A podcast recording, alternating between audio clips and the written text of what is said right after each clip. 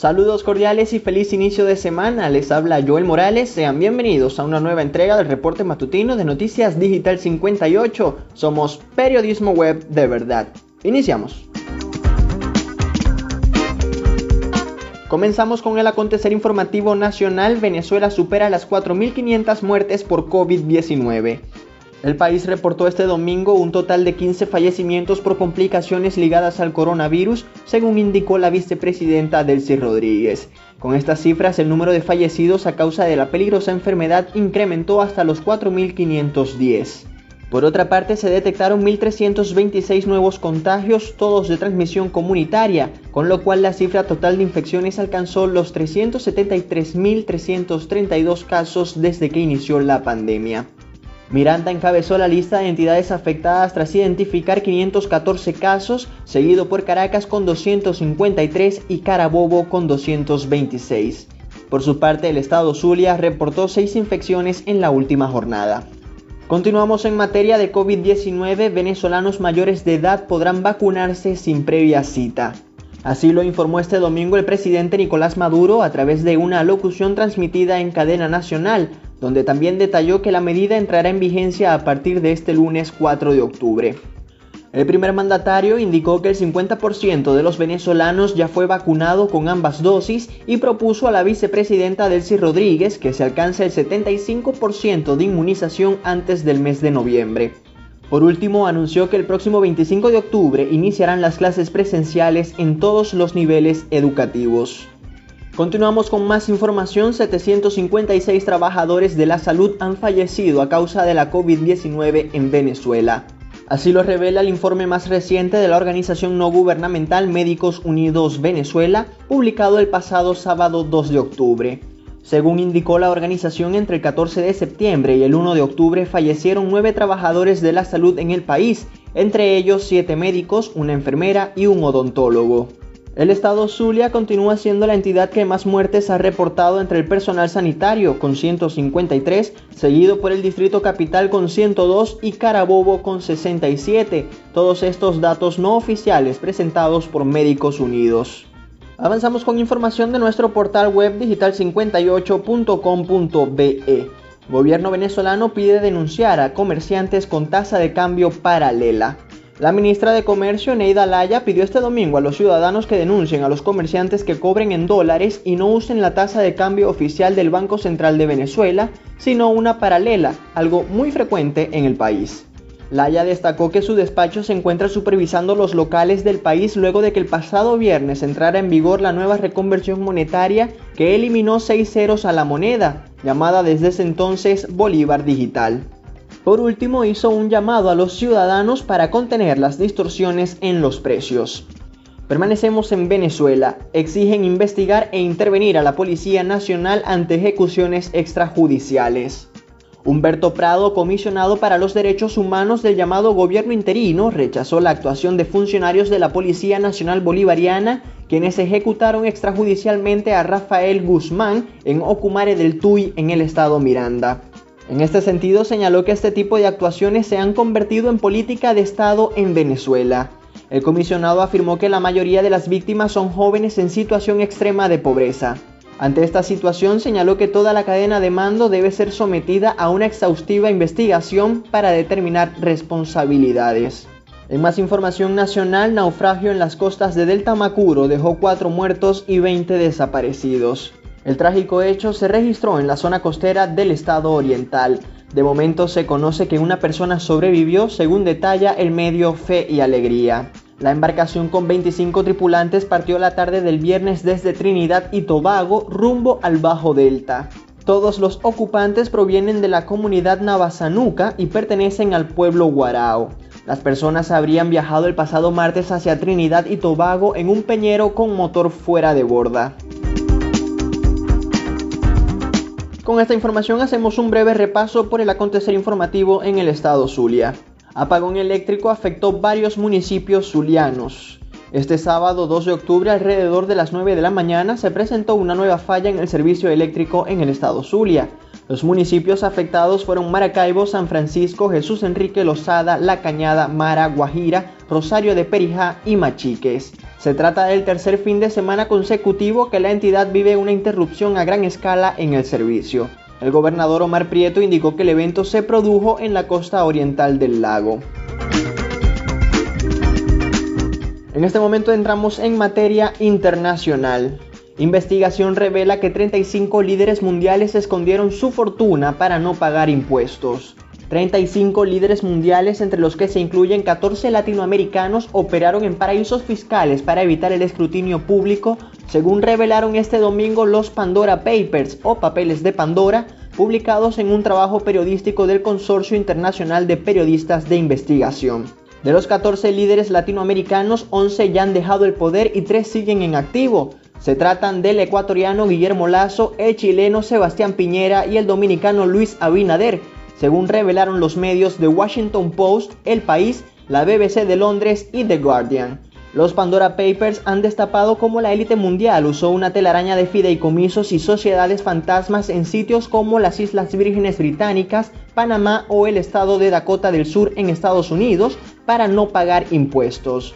La investigación se basa en 11,9 millones de archivos de 14 despachos que crearon sociedades en paraísos fiscales y supone la mayor filtración de la historia, superando los papeles de Panamá publicados en 2016 y que abrieron un debate a nivel mundial sobre la corrupción. En Europa, el gobierno español anuncia 200 millones de euros en ayudas para los afectados del volcán de La Palma. El presidente del gobierno, Pedro Sánchez, anunció este domingo un plan de ayudas de 206 millones de euros para los afectados por la erupción del volcán de La Palma. Esta nueva línea de ayudas que aprobará el Consejo de Ministros vía decreto ley el próximo martes se destinará de manera urgente a la reconstrucción de infraestructuras, entre ellas el suministro de agua para el sector agrícola y el turístico, para el fomento del empleo y como incentivos fiscales. En Oriente Medio, ataque UTI con misiles deja dos niños muertos y 33 civiles heridos en Yemen. Un ataque con misiles lanzados por los rebeldes hutíes de Yemen causó este domingo la muerte de dos niños y heridas a otros 33 civiles de la ciudad Marib, que es objeto de una ofensiva de este movimiento chií desde hace varios meses, según denunciaron las autoridades locales. Los insurgentes dispararon tres misiles balísticos contra uno de los barracones militares cercanos al barrio Al-Ruada, pero uno de los proyectiles cayó en una vivienda, según aseguró el alcalde de esta localidad del centro del país, Sultán al-Aradash, en un comunicado. En el sudeste asiático, Corea del Norte carga contra la ONU por convocar una reunión sobre sus lanzamientos de misiles. El gobierno de la nación comunista cargó contra la Organización de las Naciones Unidas y en especial contra Estados Unidos y sus aliados por la reciente reunión de su Consejo de Seguridad celebrada para discutir sus recientes lanzamientos de misiles. En un comunicado publicado por la agencia estatal de noticias Jo Chol-su, director del Departamento de Organizaciones Internacionales de la Cancillería norcoreana, recordó que Pyongyang nunca ha reconocido las resoluciones, las cuales tachó de parciales e ilegales, y que pesan contra el régimen por su programa de armas de destrucción masiva. En la región del Pacífico, el presidente de Filipinas, Rodrigo Duterte, se retira de la política. Duterte anunció el pasado sábado que no se presentará a las elecciones de 2022 en la que podía optar al puesto de vicepresidente y que se retirará de la vida política, lo que allana el camino para que su hija sea candidata a dirigir el país. El mandatario había anunciado que sería candidato a vicepresidente, una operación denunciada por la oposición como una treta para liberarse de posibles acciones de la justicia. Es momento de entrar en materia deportiva. Iniciamos con grandes noticias para el deporte venezolano. Venezuela se coronó campeón del Mundial de Béisbol Sub-23. La selección nacional logró el Campeonato Mundial Sub-23 ante México al vencerlos 4 a 0, primera vez desde aquellos mundiales logrados en 1941, 1944 y 1945. Venezuela dominó durante todo el encuentro. Wickelman Ramírez tiró 7 entradas completas en blanco, tolerando 3 hits con un boleto y 3 ponches para guiar al equipo al campeonato. Esta corona obtenida por Venezuela marca el pináculo de un increíble ascenso en la clasificación sub-23 a lo largo de los años. La nación terminó en octavo lugar en el evento inaugural sub-23 en 2016 antes de llevarse a casa las medallas de bronce con un tercer puesto en la Copa Mundial sub-23 2018 en Colombia. En el béisbol criollo, Águilas del Zulia realizan un tercer cambio. Este domingo 3 de octubre, a 20 días para el comienzo de la temporada 2021-2022, la gerencia del equipo Rapaz realizó el tercer cambio al adquirir al outfielder Malvin Matos desde Tiburones de la Guaira por el utility Brenny Cumana. Matos, nativo de Caja Seca al sur del lago de Maracaibo, de 26 años, perteneció a la organización de los Phillies de Filadelfia entre el año 2015 hasta el 2019, donde despachó 209 imparables, 55 dobles, 16 honrones, 80 empujadas y 34 bases robadas desde la categoría de novatos hasta el nivel clase A. Nos vamos ahora hacia las grandes ligas. Medias Rojas pasan a la postemporada en el último encuentro de la campaña regular. El equipo de Boston aseguró su lugar en la postemporada el último día de la temporada regular y recibirán a los Yankees de Nueva York en el juego de comodines de la Liga Americana. Boston remontó para vencer el domingo 7-5 a los Nacionales de Washington gracias al jonrón de dos carreras de Rafael Devers que rompió el empate en la novena entrada. El segundo jonrón del dominicano Devers en el juego y su 38 de la temporada fue un batazo por todo el jardín central frente a Kyle Finnegan a un lanzamiento 2-1. Los Red Sox ahora deberán enfrentarse el próximo martes a los Mulos del Bronx, sus rivales históricos para definir quién se enfrentará a los Tampa Bay Rays en la serie divisional. Regresamos a Venezuela, pero esta vez para hablar del fútbol nacional. Táchira golea a Trujillanos y toma ventaja en el liderazgo del grupo occidental. El conjunto aurinegro derrotó 7 goles a 0 al cuadro de Trujillo en lo que fue la vigésimo segunda jornada del fútbol criollo. El veterano Edgar Pérez Greco se lució con un triplete mientras que Lucas Gómez marcó otros dos tantos para liderar entre los dos el triunfo tachirense. El veterano Edgar Pérez Greco se lució con un triplete, mientras que Lucas Gómez marcó otros dos tantos para liderar entre los dos el triunfo tachirense. El marcador lo completaron Juan Colina y Esli García con un tanto cada uno. Con la victoria Táchira pasa a acumular 46 puntos y se queda como líder de su grupo con una diferencia de 5 unidades con estudiantes de Mérida, quienes ocupan la segunda posición. En otros resultados de este fin de semana, Zamora derrotó 2-1 al Zulia Fútbol Club, La Guaira se impuso 2-1 ante Carabobo y Portuguesa no pasó del empate a cero con Estudiantes de Mérida. En el balompié europeo, el Español alarga la mala racha del Real Madrid. Los Pericos derrotaron a los Merengues dos goles por uno con un tanto de Raúl de Tomás en el minuto 17 y otro de Alex Vidal en el 60, lo que dejó en nada el tanto de Benzema, el más destacado del cuadro visitante en el minuto 71. Los pupilos de Ancelotti no estuvieron acertados en tareas ofensivas pese a su insistencia en el tramo final y sufrieron mucho con las contras del anfitrión. El español por su parte suma su segundo triunfo de la temporada y da un golpe sobre la mesa tras un inicio de curso complicado justo antes del parón de liga por los compromisos internacionales.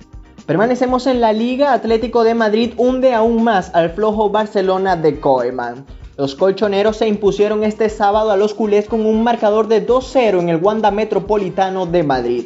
Thomas Lemar abrió el marcador al minuto 23 y al 44 Luis Suárez apareció para cumplir con la ley del ex y marcar a su antiguo equipo.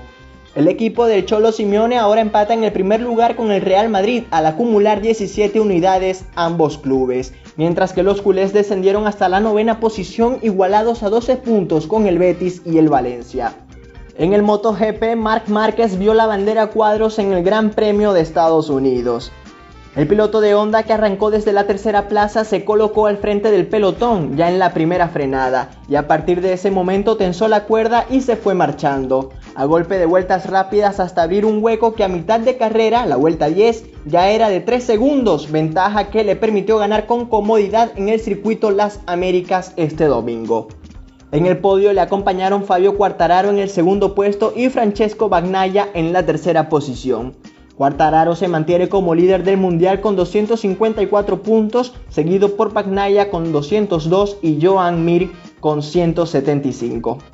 Hablemos ahora de ciclismo. La venezolana Lilibet Chacón se coronó campeona de la Vuelta a Colombia femenina.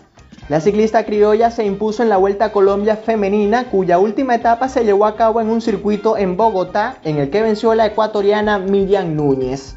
La jornada final fue importante, Núñez fue la gran figura, pues su escapada la llevó a poner contra las cuerdas a Chacón, que tuvo que esforzarse al máximo para no dejar que la actual campeona de la competencia le amenazara para el tema de la tabla general. Es la primera vez que consigo este triunfo. Superé muchos problemas durante la carrera. Pinché, los cambios no me funcionaron a veces, expresó Chacón tras el triunfo. La venezolana ganó la vuelta con un tiempo general de 14 horas 31 minutos y 51 segundos y en el podio estuvo acompañada por Aranza Villaón, a quien dejó a 1 minuto 54 segundos. Núñez fue tercera a 2 minutos y 10 segundos. Para hablarles ahora de lo acontecido en el mundo de la fama y el espectáculo, le damos la bienvenida a nuestra compañera Mariana Andrade.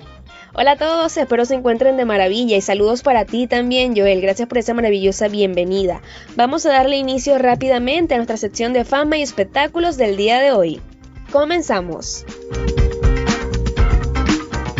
El olvido que seremos y Patria arrasan en los premios Platino.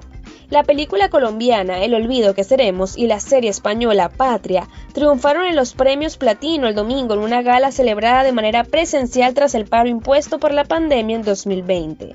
El director Fernando Trueba y su hermano, el guionista David Trueba, fueron galardonados por la adaptación cinematográfica de la novela de Héctor Abad, mientras que el actor español Javier Cámara fue reconocido por meterse en la piel del padre del autor, Héctor Abad Gómez, un destacado médico que se torna activista ante la violenta Medellín de los años 70. La película franco-guatemalteca La Llorona de Jairo Bustamante, que junto con El Olvido que Seremos llegó como la más nominada de la noche con 10 menciones, terminó con los premios a fotografía, dirección de montaje y sonido. El actor y director mexicano Diego Luna fue galardonado con el Platino de Honor a la trayectoria artística. Continuamos con más noticias de fama y espectáculos y es que Oduber Cubillán debuta en la cartelera teatral de Miami. Después de conquistar la televisión venezolana con su exitosa serie Carola y transmitida por Venevisión, Oduber Cubillán ahora producirá una obra teatral en Miami, lo que marca su debut en las tablas de Estados Unidos. Se trata de Mi joya más preciada, una pieza protagonizada por Katherine Baker y Sandy Miranda, contando con la actuación especial del actor peruano Frank Guzmán. Se estrenará el 28 de octubre y estará en cartelera hasta el 28 de noviembre. La historia de este montaje se centra en la señorita Psycho, quien hereda una gran fortuna tras la muerte repentina de Carlos Felipe de 79 años. Ella utiliza ese dinero para abrir un café, en el que se comporta de manera despiadada con su único empleado, pero lo que jamás imagino es que sería víctima de su propio karma. De esta manera finalizamos la sección de fama y espectáculos por el día de hoy. Quien narró para todos ustedes Mariana Andrade. Adelante Joel, volvemos contigo. Muchísimas gracias por brindarnos estas noticias, Marianas. Con esta información ha llegado el momento de despedirnos. Les recordamos que estas y otras informaciones usted puede ampliarlas en nuestra página web digital58.com.be y si desea mantenerse informado, síganos en nuestras redes sociales como arroba digital-58 y suscríbase a nuestro canal de Telegram. Ponemos fin a este reporte matutino, narró para ustedes Joel Morales. Somos Noticias Digital 58, periodismo web de verdad.